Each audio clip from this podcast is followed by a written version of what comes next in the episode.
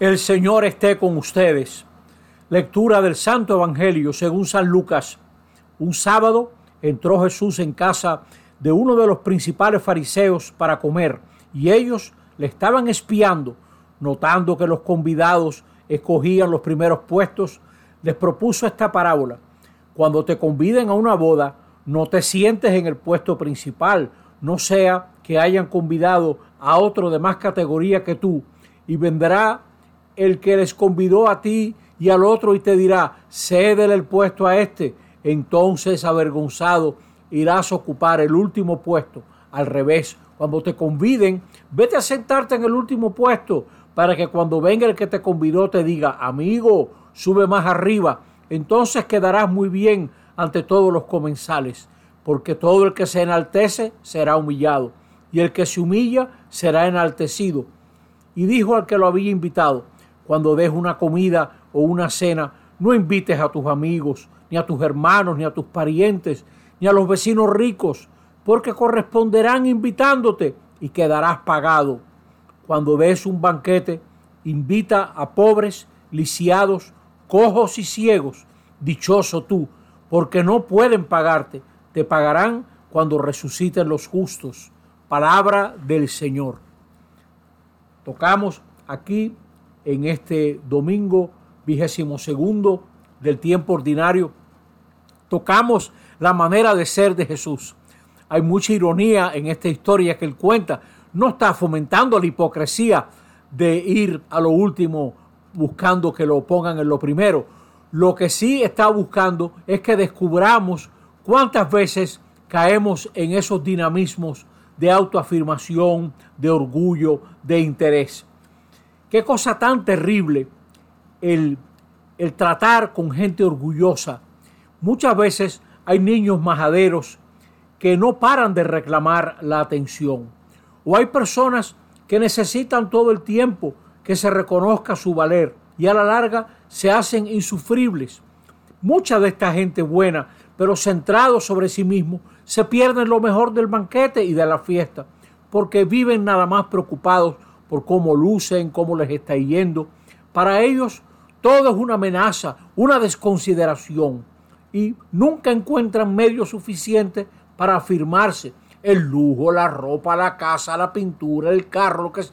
Viven para la apariencia y la vida se le va en esa niebla, en, esa, en esas nubes de apariencia y le falta realidad.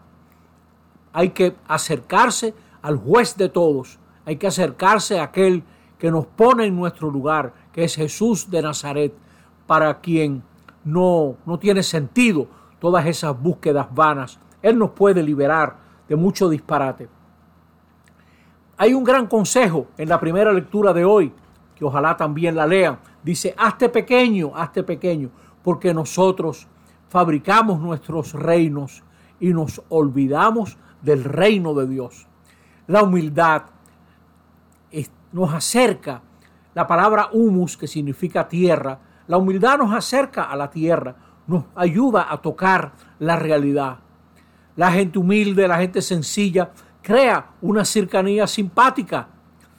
Este pueblo dominicano, por ejemplo, es un pueblo simpático porque hay mucha humildad en la gente del pueblo. Aquí usted puede hablar sin ningún tipo de protocolo. Usted puede hablar con cualquiera en la calle, si hace calor, si el tráfico está malo, si el que está dirigiendo el tráfico no sabe lo que hace. Usted puede comentar de todo, hasta si va a llover, hasta de política. Usted puede hablar con cualquiera, con un motorista que se le paró al lado. ¿Cómo están las cosas, hermano?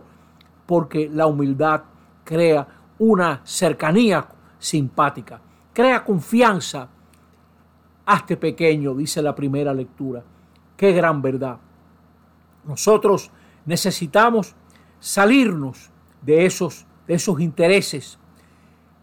San Ignacio de Loyola, creo que es en el número 189 por ahí de los ejercicios espirituales, le dice al que hace un retiro, unos ejercicios, usted quiere aprovecharse en las cosas espirituales, sálgase de su propio amor, querer e interés. Jesús nos pide que al banquete de nuestra vida invitemos a los pobres. Y la razón que da es dar risa. no tendrán con qué pagarte. Es decir, tú estás hablando de cosas espirituales, tú estás hablando de visiones y de apariciones y de cosas muy excelsas.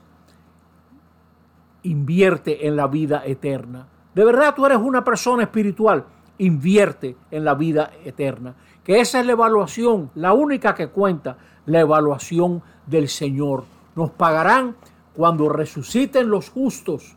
Dichoso tú si estás pensando en actuar de esa manera.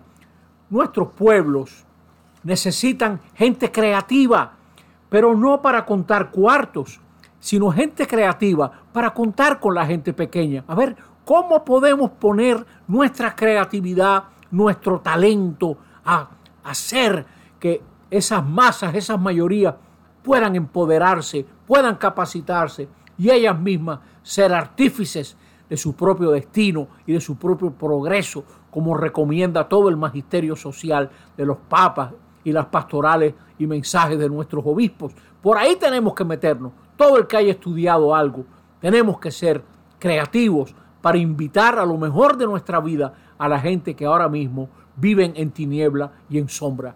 Entonces, nada más espiritual que salirnos de nuestro propio amor, querer e interés para buscar el bien de los demás.